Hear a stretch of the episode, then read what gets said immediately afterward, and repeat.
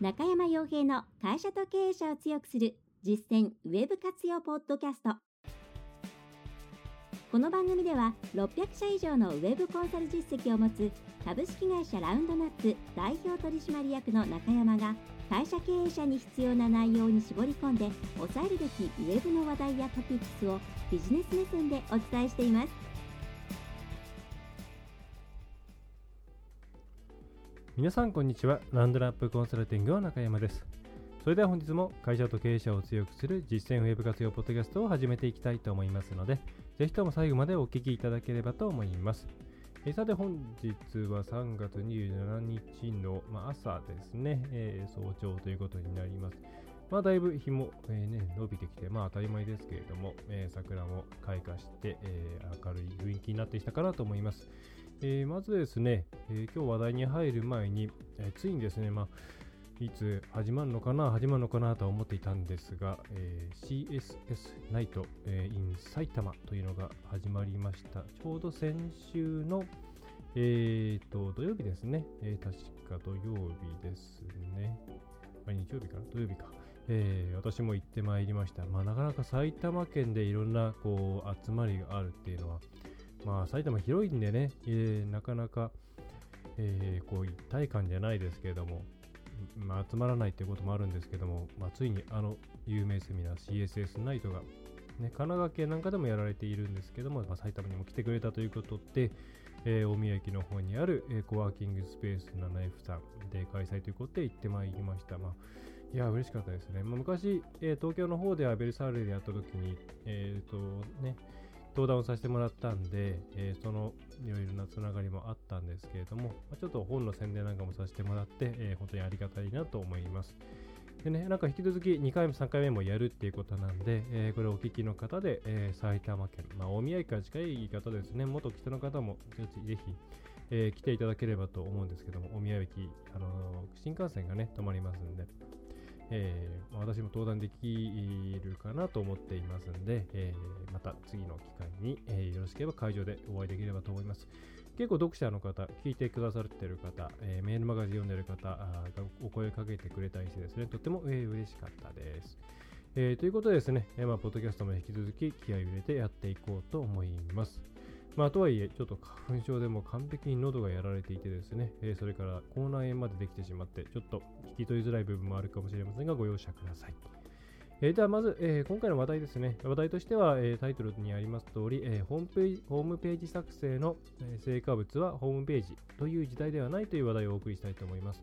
まあ、これはですね、まあ、つまり端的に言うと、ホームページ作成、これを行う際に、まあ、皆さん事業会社の方が聞いていれば、自分のところのホームページを作ってもらうということになると思いますし、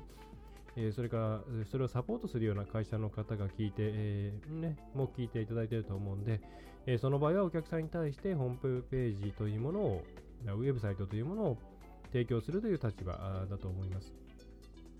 で、えー、まず事業会社さんの目線から言ったら、えー、ホームページ再生を作ったときに、じゃあはい、こういう話してこういうふうにして、えー、じゃあこういうホームページできましたよ、頑張ってくださいねっていうので終わってしまう時代ではもうないということをですね、まず、え考えていただきたいです。で、えこれは、うんとですね、お客さんには言うんですけれども、ホームページを作るときに2つのホームページを作ってくださいっていうふうにお伝えすることがあります。それは、まず表向きのホームページ、つまり物理的な、えインターネット上に存在するホームページですね。で、これがなければやはりどうしようもありませんので、えー、皆さんが運営していって、そしてお客様を見ることができるその、えー、実態としてのホームページというものが必要です。ただこれだけがあってもですね、全然ホームページって育っていかないんですね。で、ホームページを育てる役割っていうのは誰かっていうと、もちろん専門的な部分っていうのは制作会社さんとか広告代理店さんとか私たちコンサルタントとか、え、そういうところになってくるんですけれども、本来的には皆さんが育てるべきです。まあ、よくですね、まあ、古くからの言い方って、え、ホームページっていうのはインターネット上の営業マンだよって話があります。まあ、それがですね、まあ、まあ、もっともっと役割としては拡大していると思います。え、営業マンというよりはサポートスタッフみたいな役割もあるでしょうし、え、またですね、え、直接的にブランディングとかそういう PR とか様々な役割を負っています。でそういったものを育てていくっていうのは基本的には会社、皆さんの会社の中の話ですね。つまり育てていかなければこれから先はないっていうことです。で、えー、結構ですね、ホームページ作成を他社にこう依頼する。他社に依頼すること自体は全然全く問題がないです。無理やり自分たちで作ろうっていう方が失敗が多いですし、ロスも多いので、そこはきっちり専門会社の方に関わってもらった方が絶対にいいんです。でただですね、その中で、じゃあそこは専門だから、えー、そちらで全部お願いしますね、聞かれたら答えますよっていう形だと、その先がないです。おそらく投資に対する、えー、て言うんですかね、えー、まあ、投資対効果ですね、というものも、えー、悪いです。で。どういうことかというと、このホームページを作るという過程、プロセスというものをうまく上手に利用してもらいたいんですね。で、どのように利用するかっていうと、もうこれは書籍にもいっぱい書きましたけれども、やっぱり自分たちの事業っていうものを棚卸しして、再度お客さんを定義して、その上で自分たちがどういう戦略で、えー、これから事業を回していくのか。そしてそのためには一体私たちはお客さんに対して何をどのように伝えなくてはいけなくて、そしてそのためにはどういう見た目で皆さんの前に、お客さんの前に現れなければならないのかっていうことを考えて、そして会社内できちんとそれを統一見解として持つことが非常に重要です。そうすることによって、これから先ホームページという、まあ、なんていうまあ、人格ですね。というものをどのように発展させていけばよいのか。っていうのが、おのずから分かるようになります。まあ、そこまでいければいいですね。そのホームページの制作期間の中で。で、もともと担当の方が例えばダイレクトマーケティングをやっていたとか、企業で PR とか反則とか、まあ営業の部長をやっていたとかっていう場合には、勘のいい方はですね、ホームページを作る2、3ヶ月の間でそれを体得してしまいます。まあ、なかなかでもそうはいかないっていうケースも多いと思いますので、その場合は、うちの場合にはその後例えば3ヶ月とか6ヶ月のフォローコンサルでやるんで、その中で体得していってくださいねっていうやり方をしています。で、そこできちんとですね、皆さんの頭の中にホームページという人格が宿るっていうもう一つのホームページが頭の中に作られないと、その先うまくいかないものだっていうふうにもう今考えてもらった方が絶対にいいです。で、実際そうですね。で、よく作られて全然放置されているホームページって、まあ昔から問題になっているわけなんですけれども、で、それっていうのはですね、専門知識云々がないとかそういうことっていうのは言い訳でだと私は思っていて、じゃあ何が原因かっていうと、要するに重要性を感じていないんですね。全然育てる気もない。何をしていいかもわからないけど、何をしていいかっていうのを調べる気もない。っていうことは、なんかちょっとした自動販売機が欲しいだけ、あるいは外向きの綺麗なサイネージが欲しかっただけなんだっていうふうに、えー、思ってしまいます。自分たちのホームページというものに対して正しい認識を持って、でそれに対して今後どうしたらいいかっていうのを考えていけるのであれば、自然と自分たちでも何かアクションを起こすはずですし、いろいろなこう社内でのプロジェクトも自然と発生するはずなんですね。でそういったものがないっていうことは、ホームページ作ったけれども、つまりよく皆さんが批判するようなまあ、行政が箱物を作って中で何もしないとか、そういうものと同じです。まあ、作って満足しちゃったねとか、誰か、まあ、その、まあ、予算がちょっと余ったから作ったんだろうねみたいな形になってしまうんですね。で、まあ、とはいえ、多くの場合、そういう気持ちで作ってはいないと思うんです。皆さん真剣に取り組んでいると思います。でも、なかなかそうはいかないっていうのは、それをサポートするじ、えー、制作会社、広告代理店、我々コンサルタントの責任でもあると思います。えなので、えー、まあ、誰が悪いって話をしたいわけではないんですけども、少なくともこれからは、ホームページを作るときには、その箱物を作るだけではなくて、そのホームページがなぜ存在するのか、そしてこれからどういうふうにえーね、成長させればいいのかっていうのを必ず考えて、そのプロセスに参加して、でそのプロセスを一緒にやってくれるとこを絶対選ばなきゃいけないんですけども、でそういうところと一緒にうんだかんだうんだかんだ考えてですね、それで2倍の時間考えたかかっても別にいいと。まあ、2倍の時間かかったらまあ予算的には1.5倍ぐらいになることもありますけれども、それだけの価値はあります。で、えー、そういった形で共有しながら、えー、一つの人格をホームページ上に作っていく。この過程をプロセスシェアすることで、皆さんの中に会社っていうものが新しい、なんていうんですかね、えー、形っていうものが根付いていきます。なので、特に小さい会社さんの場合は、必ず、まあ、全員参加した方がいいです。で、それが叶わないっていう場合には、少なくともコアマンですね、えー、キーパーソンとなるような人物っていうのは、えー、参加して、えー、なぜそうなかったそうなったかっていうホワイの部分、ね、最終的にこういう形になりましたっていう What の部分、何を作ったかっていう話ではなくて、それはなぜやったかっていうホワイの部分とか、えー、っていうものを共有するようにしてください。で、こういうことができる会社さんと基本的にはお付き合いをしていかないと、これから先はないです。で、これを裏返すと、じゃあ制作会社さんって今すごいきついですし、いろんなことできないとなかなか食っていけないですよ。デザインだけだと相当尖ってないと食ってはいけない。えー、そういう時代にありますけれども、もし皆さんが自分たちの今までの様々な能力、その制作会社さんなら制作の能力、広告代理店の方ならそのキャッチを作ったり、広告文を作ったり、広告運用していく能力、え、そういうものを活かしていくのであれば、そういう会社に対して、えー、何ですかね、えー、どのように聞き取って一緒になって物事を作っていくのか、その部分を伸ばしていかないと、先は、えー、なかなかないと思いますで。そういうことができる会社さんっていうのは、これ別に私がわざわざ言うわけ、言う必要もなく、経営者の方とか上の方の方に響くものが作れますし、響く人間関係を作ることができます。で、えーまあ、あとはですね、コンサルタントの方とかもですね、ウェブコンサルタントってウェブつけると、なんかですね、どうしても、まあ、言い方は悪いんですけれども、えー、ウェブディレクターとかいろいろやってきて、最終的にいろいろできるから、そのコンサルタントって名乗ってますよみたいになっちゃうんですね。でもそれだけではなくて、やはり経営者の方と話をして、ウェブとリアルの間、まあ、あるいはウェブと事業の間の橋渡しをしていかなければならない。その部分のスキルアップをしていくことがものすごく重要です。実際実務の細かい部分なんていうのは、まあ、その、それが得意な外注さんにきちんと話を回すことができればいいですね。で、究極的にはそこの部分っていうのは、コンサルタントっていうのは通訳ができればいい、翻訳ができればいい、そして全体の旗振りができればいい、というふうに考えちゃってもいいと思います。まあ、でもなかなかそういう人材って、えー、いないので、えー、多くの中小企業の方っていうのは困っているわけなんですね。えー、ということで、えー、今、じゃあ制作会社さんの中で誰を育てるかといったらそういう人材です。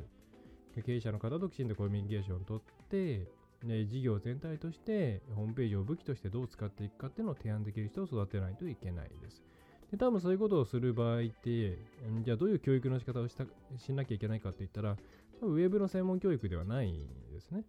コミュニケーションとか経済とかビジネスモデルとかそういう普通の一般の方々が学んでいる共通言語を学ぶところが一番最初ですと。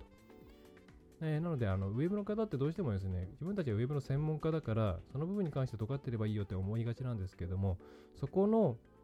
良さとか強みっていうものを分かってもらうために、そして周りのいろんな会社にそれをうまく使ってもらうためには、周りときちんと手をつなげるようにチャンネルを広げていかなきゃいけないんですね。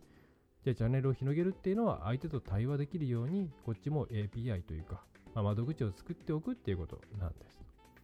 えー、ということで、えー、制作会社さんとか広告代理店とかコンサルタントとかこういう、えー、支援する側の人間としては、じゃホームページ作ってくださいって言われました。まあ、広告出してくださいって言われましたっていう時に、じゃあ分かりました。その通りホームページ作れって言われたんで、ホームページ作りますよと。で作る際には、まあ、今までの Web のメソッドを作っても、まあ、思いっきりやりますよで終わるのではなく、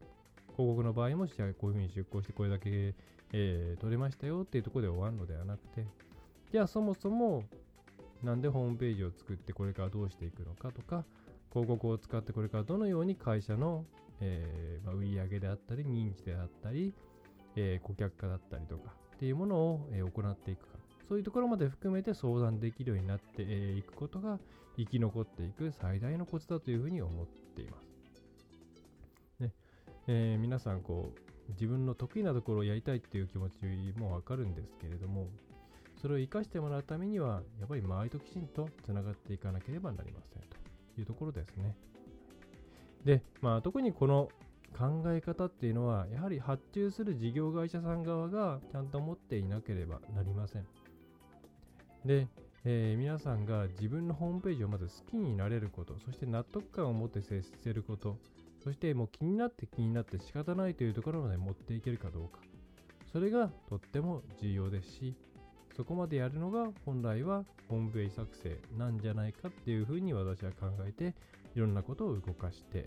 いますね。はい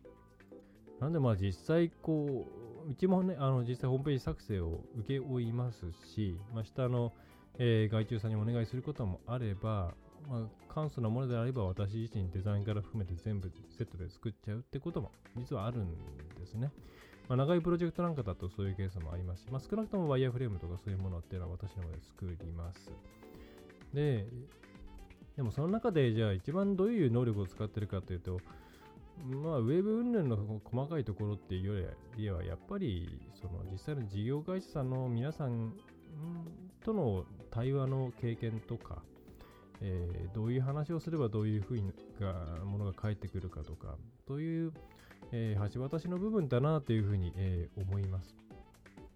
で、ということでですね、まあ、ちょっといろいろ話が飛びましたけれども、まず、えー、繰り返しになりますけれども、ホームページ作成をしますといったときに、事業会社の皆さんとしては、成果物は、じゃあホームページが箱物として納品されましたで終わるのはダメだというふうに考えた方がいいです。えー、そうではなくて、それにきちんと会社として関わって、まあ、あるいは事業部として関わって、関わった人間の頭の中にもきちんとホームページが宿っている状態っていうのが、えー、まず最低限のゴールだというふうに考えてみてください。そうすると、何を聞くのか、なぜそ、うん、質問するのか、えー、っていうことが全然内容が変わってくるはずです。でその先にきっと新たなアイデアであったり、自分たちの中で、えー、眠っていた必要な情報とか、それからお客さんに聞けるいろいろなこう情報源とかが生まれてきて、より良いホームページがまたそこで育っていくっていうスパイラルが起き始めます。そのスパイラルが起きるかどうかがやっぱりすごく重要なんですね。ということで、えー、なんかね、いかにも箱物作成みたいなところで終わるのではなくて、きちんとそういうところまで含めたものを今後は必ず作っていくということを考えてみ、えー、てもらえればと思います。はいえー、ということでですね、今回の内容は以上になります。まあ、ちょっとゆっくり気味に喋ったんで、えー、まあ、もう20分近くになりそうなんですけど、ですね、えー、まあ、あとは、何ですかね、お知らせとかですが、最近あんまお知らせてないんですけれども、まあ、3月期末もギリギリなんでね、えー、やれることってあんまないとは思うんですけれども、まあ、来期どういうふうにしていきたいかというところで、プロジェクトのご相談とか、えー、お待ちしています。まあ、多分、えー、長期プロジェクト系は、え調整が効くので、なんとかなるかなと思います。まあ、短期はものによるかなと思います。えー、あと、えー、小規模事業者持続化補助金の公募始まっていますので、えー、ま、すぐにですね、商工会とか行ってもらっても全然いいんですけれども、何やどういうことに使えるんだろうなみたいなことがあれば、一旦うちの方に声かけてもらってもいいです。別にうちで、あの、なんだろう、えー、仕事発注してくれなきゃ相談乗んないよってことはないですね。えーと、それから、まあそんなところですかね。ぼちぼちいろんなことやっています。えー、ホームページも自分のとこもちゃんとしなきゃなと思いながらここまで来てしまった感じですね。はい。えー、ということでですね、まあ、今回からもしかしたら CSS ないと来ていただいた方が聞き始めて、えー、ね、いらっしゃるかもしれないんで、ぜひとも、えー、これからも聞いていただければありがたいです。また、レビューの方、それから、えー、ご質問などあればどんどん答えていきますので、えー、ラウンドラップコンサルティングの問い合わせフォームか、えー、あるいはもし見つかれば、えーとですねえー、ラウンドナップコンサルティングのポッドキャストの質問フォームっていうのがありますので、そちらから送っていただければと思います。えー、また、えーと、Facebook ページじゃないな、えー、Twitter でいろんなニュースつぶやいたり、紙のニュースレターを各月で送ったり、それからニュース、えー、メールマガジン、あ明日多分出ますね、えー、とか、えー、もう発行していますので、合わせてそちらの情報、かぶってる情報って基本的にないはずなんで、えーね、全部チェックしてもらえば嬉しいなと思います。えー、それではですね、今回のポッドキャストは以上になります。えー、まあ、ちょっとやっぱ声が出ないですね。本当に申し訳ないです。はいえー、それでは最後までお聴きいただきましてありがとうございました。ラウンドナップコンサルティングの中山がお送りいたしました。皆さんも、えー、花粉症にならないようにお気をつけください。今回の内容はいかがでしたでしょうか？ぜひご質問やご感想をラウンドナップコンサルティングのポッドキャスト質問フォームからお寄せください。お待ちしております。また、ホームページにてたくさんの情報を配信していますので、ぜひブログ、メールマガジン、郵送ニュースレターや各種資料 PDF もご覧ください。この世からウェブを活用できない会社をゼロにするを理念とする株式会社ラウンドナップがお送りいたしました。